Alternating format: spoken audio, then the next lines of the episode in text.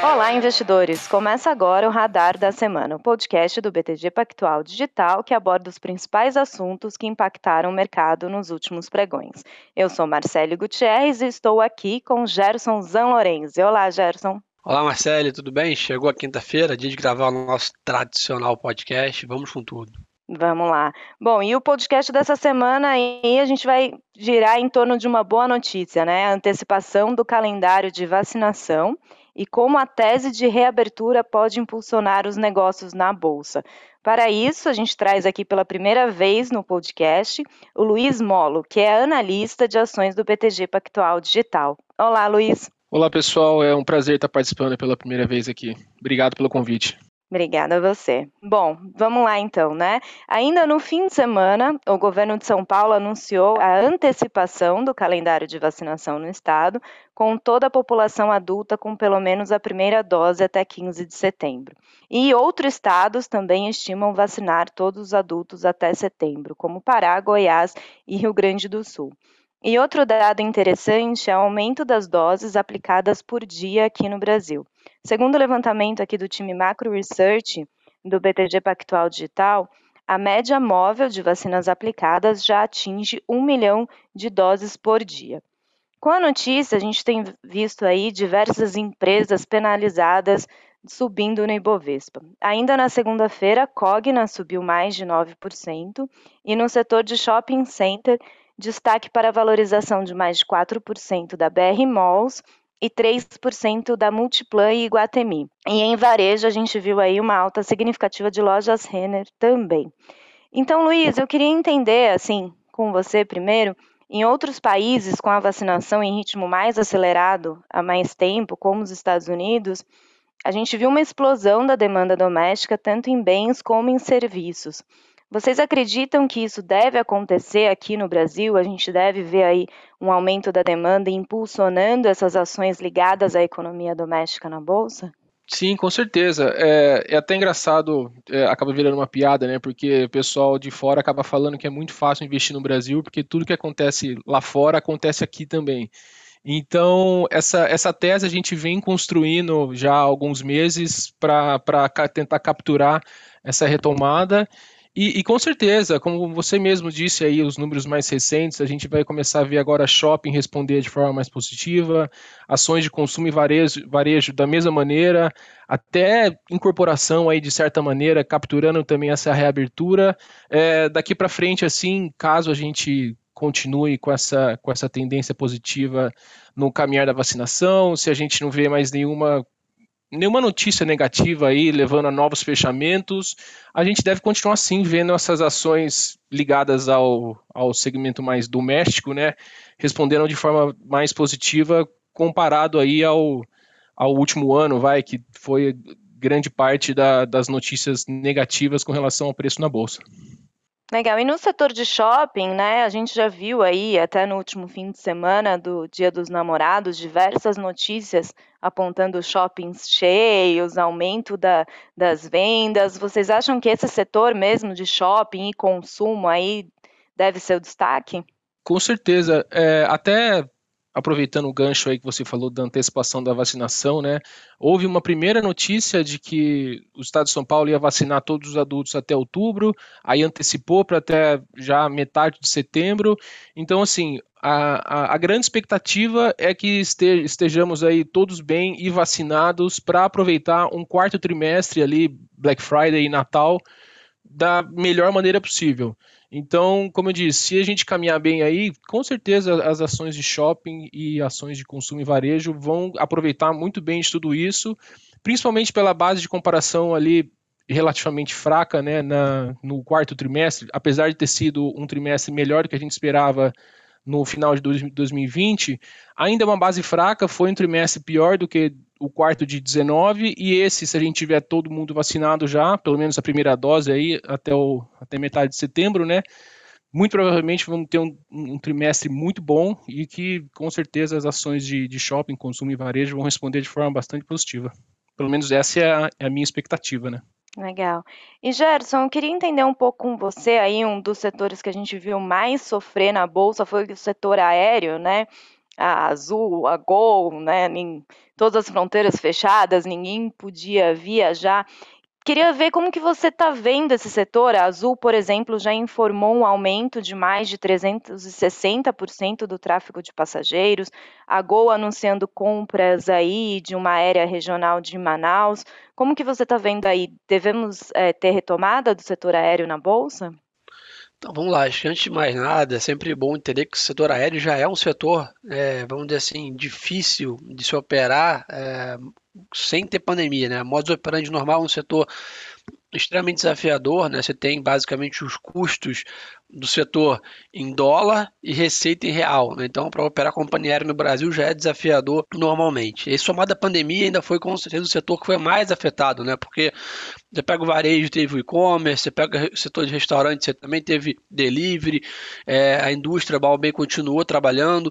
É, basicamente, o setor aéreo realmente parou. Né? Então, naturalmente, junto com isso, a gente teve um boom das commodities e o um boom do dólar. Né? Então, os custos triplicaram do setor, né, os empréstimos dos aviões e, o combustível, que é a grande maioria do custo dessas empresas, subiu drasticamente e a demanda praticamente foi a zero. Né? Então isso criou a tempestade perfeita para o setor, que levou as empresas aí apresentarem uma queda mais intensa do que a maioria no meio da crise e uma retomada muito menor na recuperação dos papéis aí recente. Porém, né, como tudo na bolsa, abre uma grande janela de oportunidade. Né? Então, basicamente, né, para quem tem mais apetite a risco, até né, o que o Luiz comentou, se a gente olhar o que está acontecendo no mercado americano, ontem, por exemplo, né, festas né, em Nova York, reabertura da cidade, né, etc. O Brasil sempre segue é, o mercado lá fora três episódios atrás, vamos dizer assim.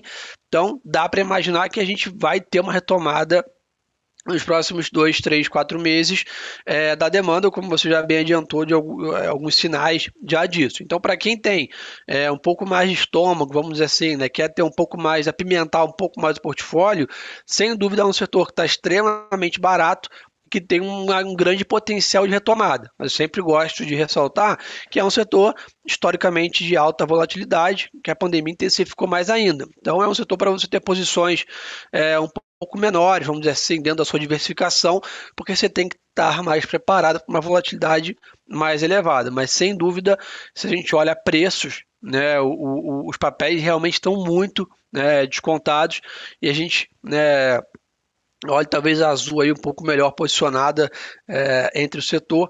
Então acho que de novo tá barato, tem upside, só tem que redobrar a atenção, que é um setor que, historicamente mais difícil, mas que começa a dar sinais aí, ficou para trás em toda essa última é, recuperação, Marcelo. Legal. Bom, acho que, né, agora que a gente falou um pouco aí dos dois mais penalizados, né, shopping, varejo, com os fechamentos.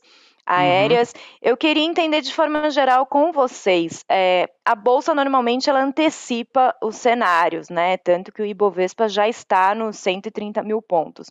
Vocês acham que essa retomada aí de shoppings, de construção, já está em parte precificado ou ainda tem, tem espaço? Posso responder essa? Pode, claro. Vai, vai com tudo, Luiz. É, eu acho assim, a resposta é, é, um pouco difícil de ser, de ser dada de forma sim ou não. Ah, essa precificação ela já vinha acontecendo, mas eu enxergo a, a, a, bolsa, né, o Ibovespa, vou até isolar assim, 2021 caminhando de, da, da seguinte maneira. É, no começo ali a gente viu uma aceleração de commodities, principalmente minério, muito forte. Então a gente viu ali vai, grandes números, a bolsa saindo de 110 para 120 mil pontos, basicamente por causa de Vale e companhia. Companhia, digo assim, uh, os seus pares ali, né? E aí, num, num segundo momento. Gerdau, CSN. Isso, todo mundo ali se aproveitando dessa, dessa aceleração da, dos preços do, do, minério.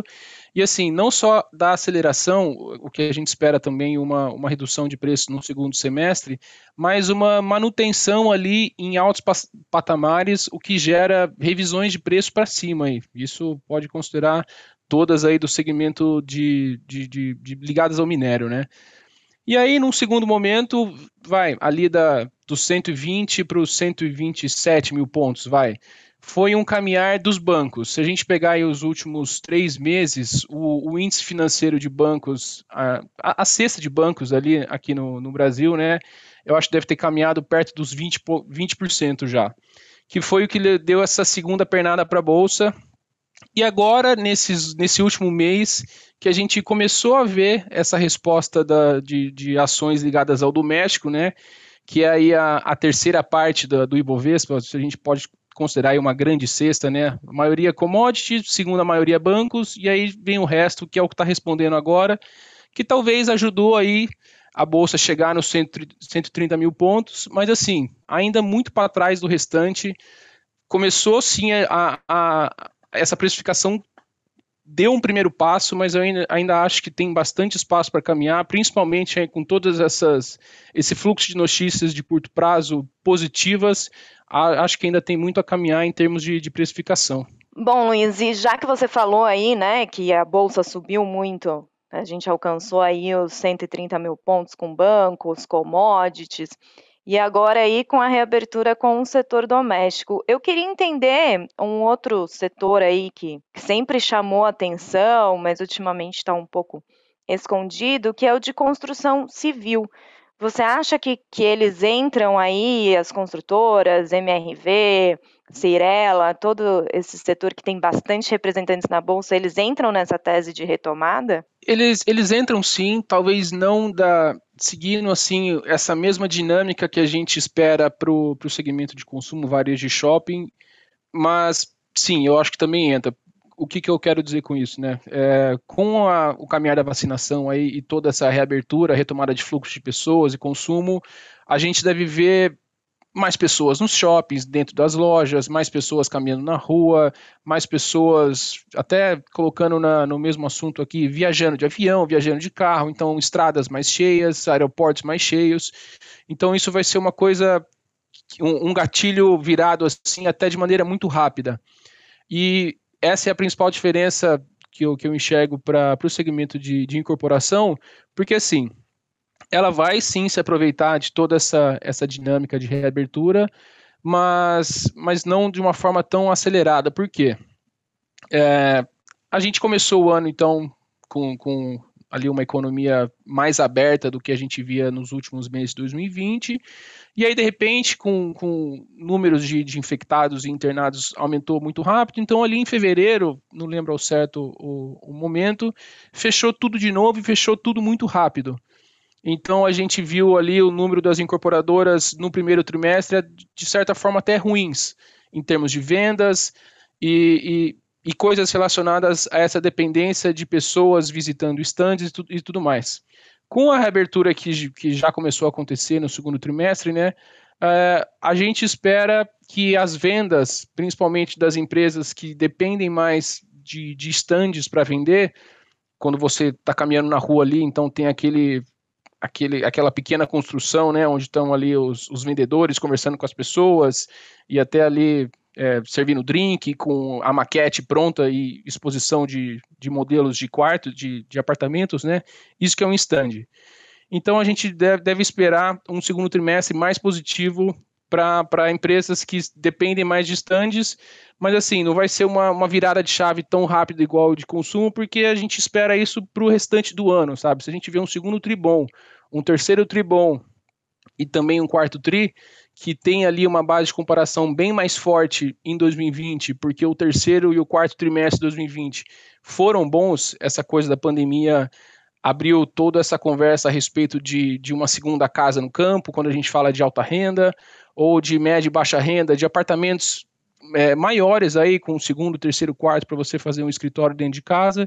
Então, assim, a demanda vem, já vem vindo forte, por isso que essa virada de chave não é tão, tão rápida, porque a base de comparação é mais forte, mas respondendo a pergunta, sim, o, a incorporação deve também se aproveitar desse momento, principalmente em termos de vendas, porque a gente deve ver, então, mais pessoas comparecendo a stands de vendas e fazendo ali as suas aquisições de apartamentos, de casas, de, de uma forma mais numerosa do que a gente viu no primeiro trimestre de, desse ano, de, 20, de 21.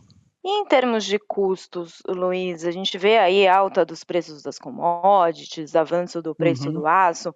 O setor de construção, como que ele é afetado por esse aumento dos custos? É um problema, sim, eu diria que até o maior problema hoje em dia, mesmo com essa alta de juros que a gente já está aí contratada para até o final do ano, né? Não se sabe quanto, existem projeções de 6, 6,5, 7, mas eu diria que o, o, principal ponto de atenção assim é com relação ao, aos custos, porque assim, o, o segmento de incorporação, vou, vou dividir ele aqui em duas grandes áreas: o segmento de alta renda e o segmento de baixa renda. Quando a gente fala do segmento de, de alta renda, o custo é um problema menor, porque, assim, aço, como, como você próprio, propriamente disse aí, todo o, o, leque de insumos ali aumentando os preços. Quando é um segmento de alta renda, a, a, incorporadora simplesmente repassa esse preço. Então, um apartamento que ela vendia por um milhão de reais, vai vender por um milhão e meio. Aqui, grandes números também, só um chute. Sem muito, sem muito problema, porque a alta renda ali que está disposta a pagar um milhão, paga um milhão e cem, um milhão e duzentos, enfim. É uma questão de negociação ali, obviamente, mas existe essa margem de repasse de preço.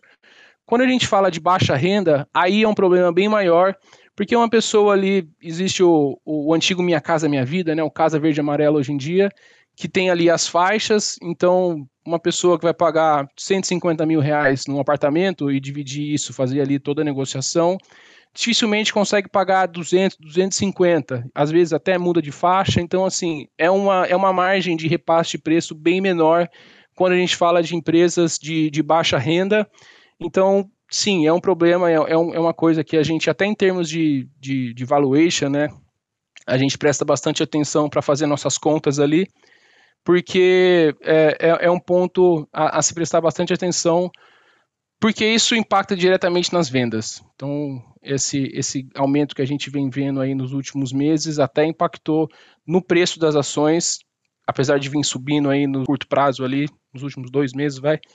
Mas é um problema, assim, que está todo mundo de olho. E essa questão da taxa de juros, você já até mencionou, a gente viu na quarta-feira o Copom optou por elevar a Selic para 4,25% ao ano, e a gente escuta muito que o setor de construção é afetado por essa alta da taxa de juros, acho que é mais no uhum. financiamento bancário, e também o de shopping. É isso mesmo? Esses dois setores sofrem aí com a alta da taxa de juros? Sim, sofrem sim, principalmente o, o de incorporação, porque ele impacta no, no apetite ali da tomada de crédito de uma pessoa fazer esse empréstimo ou não para comprar um apartamento. Mas aí, até em contrapartida com, com o que eu estava falando antes, ele impacta mais o, o, de alta renda do que o de baixa renda, porque o, o programa da, da, Casa Verde Amarela, né, ele é mais, ele é, ele é ligado ao, ao meio de financiamento com o FGTS, então os juros meio que, que não importa, vamos dizer assim. Já no de, de alta renda é onde as pessoas ali tomam empréstimos, então junto ao, à própria empresa às vezes, mas na grande maioria junto a bancos. E então, os juros que a gente já viu agora nos últimos tempos, saindo de 2% para 4, 5, 6, 7, sim, impacta, mas o, o, o segmento de incorporação, ele é um... A linha do tempo dele é de bastante longo prazo. Então, assim, cinco anos atrás, os juros estavam em 14%, não lembro o, o, ano ao certo ali quando começou a cair, mas faz pouco tempo que estava o dobro do que a gente acha que vai estar tá no final do ano. Então, os juros ainda se encontra num, num patamar bastante razoável para que a gente consiga, isso até as próprias empresas dizendo, consiga prever aí uma demanda que continue forte para os próximos anos. É, nessa dinâmica também de pessoas procurando aí uma segunda casa, uma casa nova maior, com um prédio com mais infraestrutura para trabalhar de home office e tudo mais. A demanda continua forte. E também um outro ponto que eu acho bastante interessante é na competição de que os bancos vêm enfrentando, principalmente com essa guinada de bancos digitais mais recentemente, em termos de captação e, e o aumento da carteira de crédito aí de cada um deles, né? Que é a grande competição hoje em dia. E, no meu ver, o crédito imobiliário é uma das principais formas de captação de novos clientes ali para aumentar essa carteira de crédito. Então, essa competição deve manter o, o, o, os juros né, de crédito imobiliário ainda em níveis baixos. Por isso que eu acho assim, é um ponto a se prestar atenção também esse aumento de juros para o segmento de incorporação, mas ainda está controlado. Eu acho que o momento ainda é muito bom para o setor. E para o setor de, de shopping center, nessa semana aí, toda a perspectiva em torno da alta da Selic, eu vi alguns comentários ali na mesa de renda variável de impacto no setor de shopping. Tem esse impacto mesmo? É uma coisa mais momentânea da alta dos juros? Sim, o, o impacto existe até em, em, questões ali, vai de da forma de avaliar um, um, um shopping, usa-se muito a, a TIR, né, que é a taxa interna de retorno. E como você consegue ali até tirar uma, como se fosse uma, uma renda fixa longe de ser renda fixa, mas como se fosse ali essa, essa, essa, renda fixa ao investir num shopping, você consegue calcular essa TIR, se compara muito com, com a taxa de juros e como isso pode, pode render de fato em termos de renda fixa. Por isso existe essa comparação, mas o momento para shopping hoje eu acho que está muito mais ligado à retomada da economia e do fluxo de pessoas e de níveis de consumo.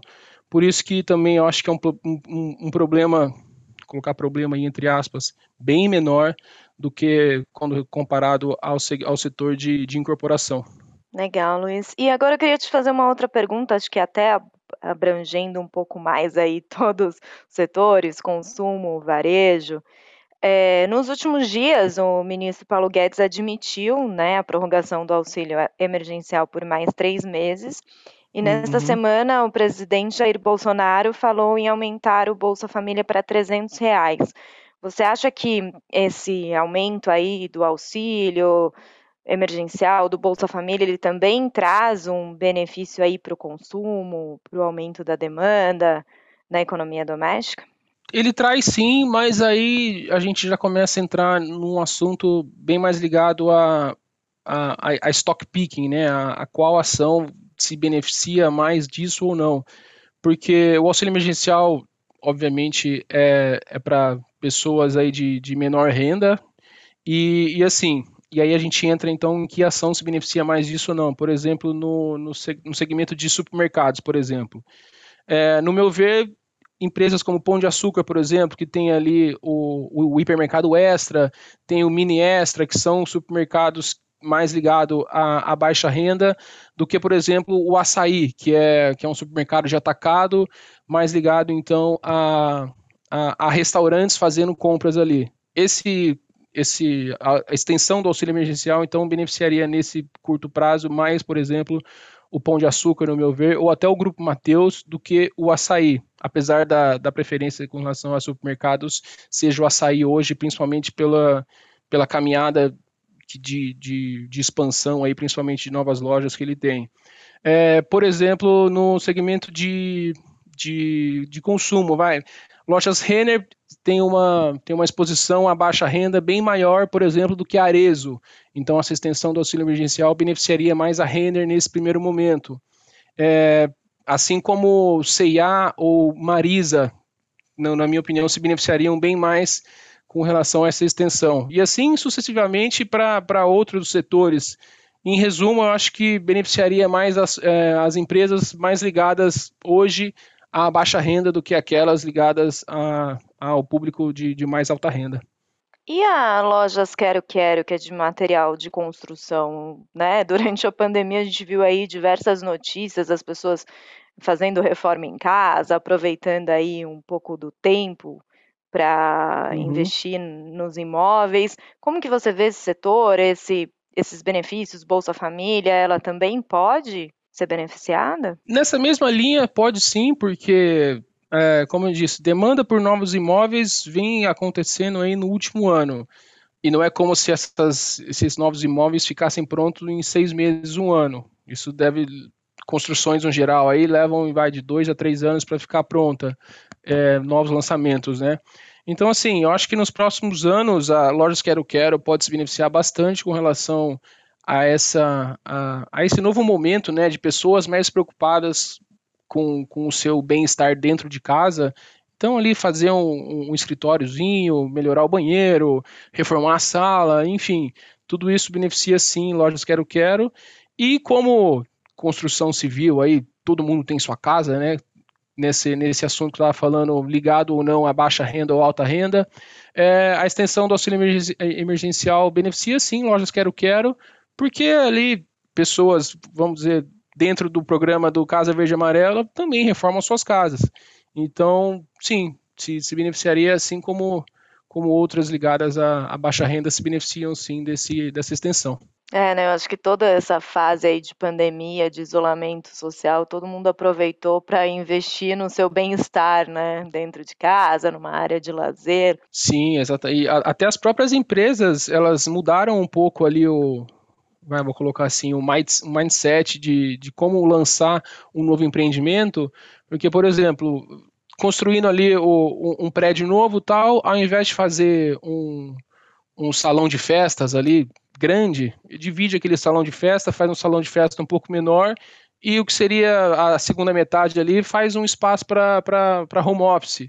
E, por exemplo, se tem ali uma, uma área de piscina que seria gigantesca, divide ali, faz uma piscina menor e coloca um, um playground para criança que às vezes está fora da escola, está estudando dentro de casa e precisa de alguma, de alguma, de algum brinquedo, né? Precisa brincar dentro de casa, tem um espaço desse. Então, assim, as próprias empresas estão mudando também todo o seu esquema de lançamento para se adaptar a esse novo momento de pessoas bem, trabalhando bem mais dentro de casa do que nos escritórios propriamente dito. Bacana. Bom, Luiz, e para resumir aqui o nosso bate-papo, eu tenho mais duas perguntas aí para você. Manda lá. A primeira é toda essa antecipação aí do calendário de vacinação, uma boa notícia, né? Confesso que já anotei a minha datinha ali de quando eu posso também. me vacinar.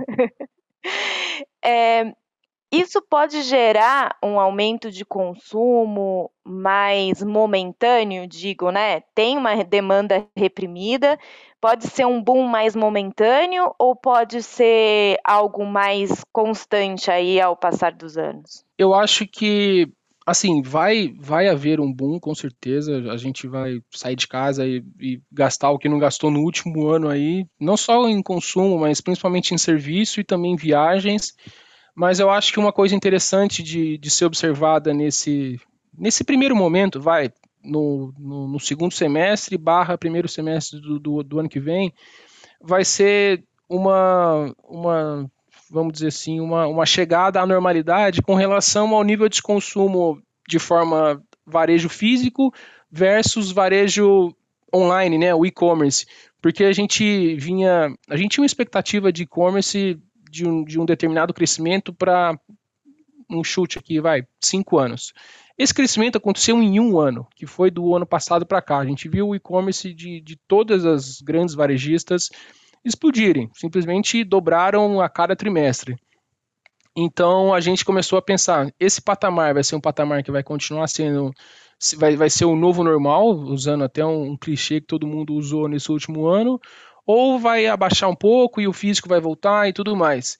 É, na minha opinião, o, o, o, varejo online vai diminuir um pouco para em 2021 ele, a expectativa é que ele diminua até pela base fortíssima que ele tem no ano passado e o varejo físico vai voltar ali a, um, a, a níveis mais saudáveis e a gente vai poder observar isso nesse segundo semestre com a população já em grande parte vacinada aqui no estado de São Paulo, todos os adultos a expectativa, né?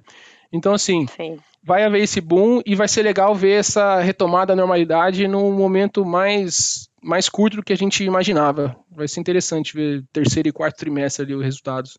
É o que a gente espera, né? Até o fim do ano, todo mundo vacinado e, e podendo. Vacinado com a primeira dose, né? Porque também tem esse, esse gap. É, aí. então.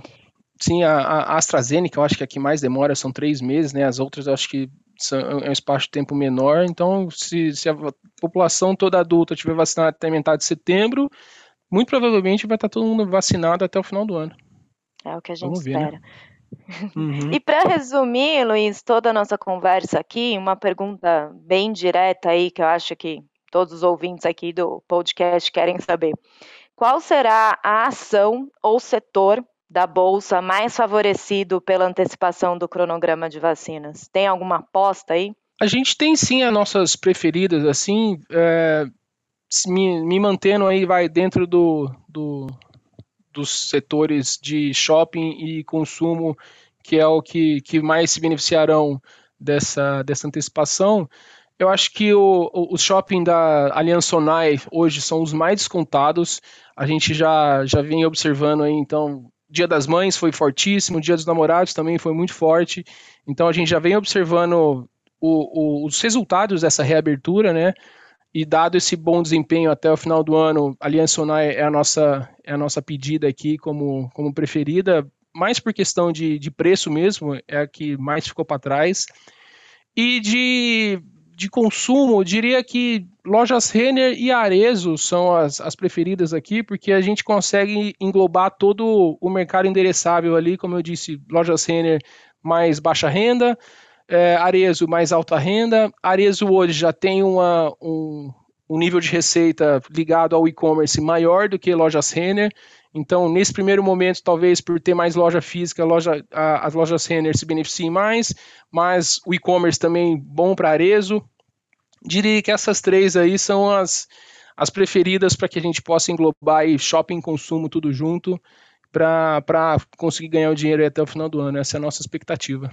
Legal. Bom, Luiz, acho que é isso. Você tem algum outro setor, algum outro papel que a gente não tenha mencionado aqui, que você acha que, que tem que ficar aí no, no radar do investidor? Aproveitando aqui, vai uma, uma pimenta no portfólio de quem, de quem gostar de mais risco aí, acho que IMC está muito barata e essa reabertura traz pessoas para dentro dos restaurantes de novo. E, IMC, então, apesar de não ser uma, uma empresa que, que se deu muito bem nos últimos tempos, aí alguns problemas que, que ela vem enfrentando, mas esse, essa reabertura pode trazer bastante, bastante notícia boa para a IMC.